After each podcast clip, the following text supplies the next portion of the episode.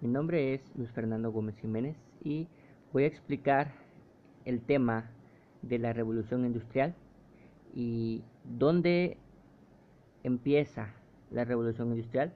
Muy bien, eh, este hecho histórico nace en Gran Bretaña a mediados del siglo XVIII, en el año 1760, para luego posteriormente extenderse al resto de Europa.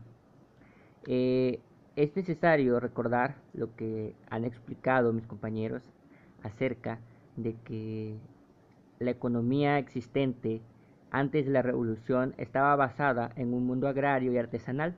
Eh, la tercera parte de la población subsistente se dedicaba a esta práctica artesanal o agraria. También es, es importante entender y recapitular lo que mencionaba nuestra compañera Paola en cuanto a cuándo fue que se originó todo esto, que pues según la historia dice que se originó cuando cuando Gran Bretaña este, era una monarquía liberal y no absolutista. ¿Esto qué quiere decir?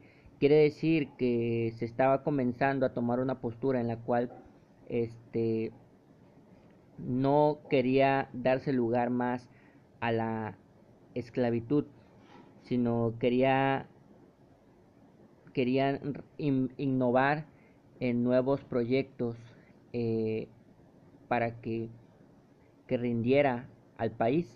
Entonces, eh, en esa época, este, Gran Bretaña fue uno de los primeros fundadores que comenzó a utilizar el, el tren de vapor, comenzó a utilizar las máquinas de vapor y, e innovó e industrializó este, la práctica de la máquina de vapor y esto ocasiona que se empiece a dar una revolución industrial que posteriormente eh, se expandió a todo el resto de Europa.